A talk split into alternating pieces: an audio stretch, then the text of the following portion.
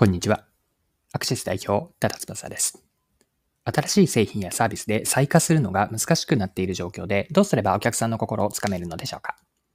今回はユニークな 2D のケーキ、2D ケーキの事例から逆張り戦略について掘り下げていきます。資本力が限られている状況で、新しく突破口を開く戦略、紐解いていければと思うので、よかったら最後までぜひお願いします。はい。2D ケーキ、こちら話題を集めているんです。2D のケーキとは人の目の錯覚をうまく利用したケーキなんですね。実際は3次元という 3D の物体のはずなのになぜか2次元の 2D のイラストのように見えるんです。で本物のケーキなんですが、絵に描いたイラストケーキにしか見えないま実物の面白いケーキ。これが 2D のケーキです。で 2D ケーキを提供するカフェでは、お客さんの前にこのケーキが置かれると、写真撮影が始まるんですね。席から立ち上がり、真上から撮ったりとか、あるいはちょっと離れて、1メートル離れてかがんで撮ったりなど、どの角度から写真を撮れば一番 2D っぽく見えるか、お客さんはスマホのカメラをカメラを構えて試行錯誤をしながら騙し絵感覚的なケーキを楽しんでいます。実物は奥行きのある 3D なのになぜケーキが平面に見えるのか、これ不思議に思うかもしれませんが、実はですね、漫画に通じるところがあるんです。これ面白いと思いました。漫画でははっきりとした黒線でキャラクターであったり物体の輪郭を描きます。2D ケーキも同じようにケーキを太い黒い線で縁取ることで視覚的に漫画の表現に近くなって平面のように見えるというわけです。はい。で、東京のカフェに 2D カフェ新大久保というものがあるんですが、こちらでは 2D ケーキだけではなく、お店の中全体も 2D のデザインになっているんです。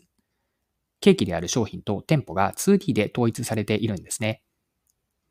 こちらのカフェは2019年にオープンしたんですが、白い椅子とかテーブル、壁まで黒線で縁取って、店内全体が 2D に見えるんです。で 2D ケーキは新たな目玉として今年2023年2月に発売されました。週末は200個から300個、平日は100個が夕方頃には完売になることが多いそうです。はい。ではですね、ここまで見てきた 2D ケーキの事例から学べること、後半のパートで掘り下げていきましょう。学びのテーマとして逆張り戦略、逆張りの戦略に学びがあるんです。で、コンピューターグラフィックでは 3D の表現がますます豊かになっています。世の中の大きな流れは VR とか AR などの仮想デジタル空間もよりリアルに、あるいは現実以上の迫力が再現される方向に向かっていくトレンドでしょ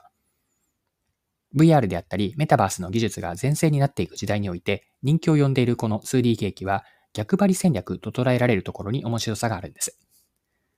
で逆張りの戦略とは、市場であったり、業界のトレンド、その主流に対して、あえて逆の方向に進むような戦略なんですよね。例えば、そうですね。高速化であったり、大容量化が一般的な中で、遅さであったり、その小ささを特徴としたり、テクノロジーが進む、進化する中で、アナログの要素を入れた商品にするなど、こうしたものが役割戦略と言えるでしょう。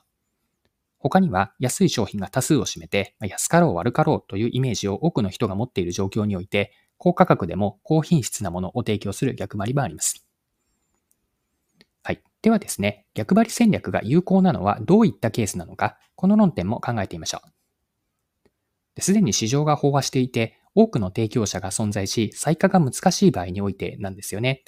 他社と同じような今までのアプローチではなく、逆に振ってみると突破口が見出せるでしょう。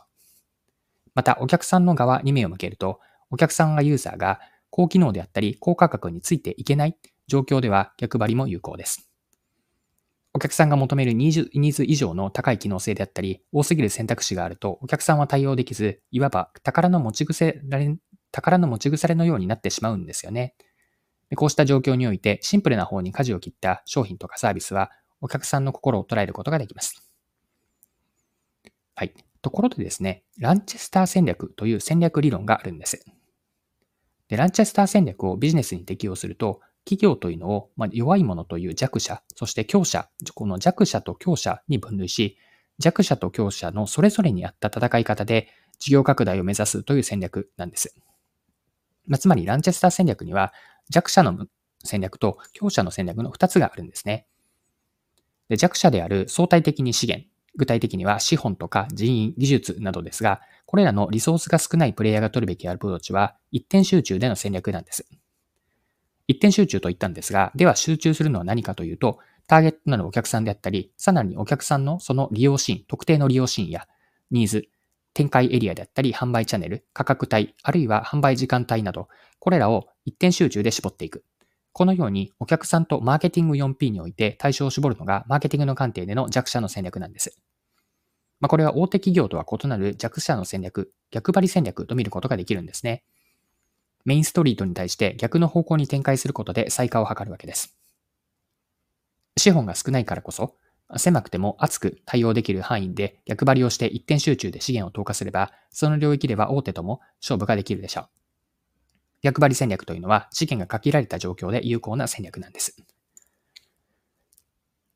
はい、そろそろクロージングです。今回は 2D ケーキ、これ面白いと思ったんですが、こちらのケーキを取り上げて戦略であったり、マーケティングに学べることを見てきました。最後に学びのポイントを振り返ってまとめておきましょう。マーケティングであったり、商品開発で新しい突破口を見つけたいなら、逆張り戦略が一つ有効な答えになるでしょう。逆張り戦略は市場が飽和している状況であったり、お客さんが高機能についていけてない状況などで効果的です。で資本が限られる企業であったり、組織、あるいは個人でもいいと思いますが、ランチェスター戦略の中にある弱者の戦い方が有効です。お客さんとマーケティング 4P において一点集中で絞って、強者にはできない戦い方をする。ここに、小資本、あるいは個人の生きる道があります。はい、今回は以上です。最後までお付き合いいただきありがとうございました。それでは今日も素敵な一日にしていきましょう。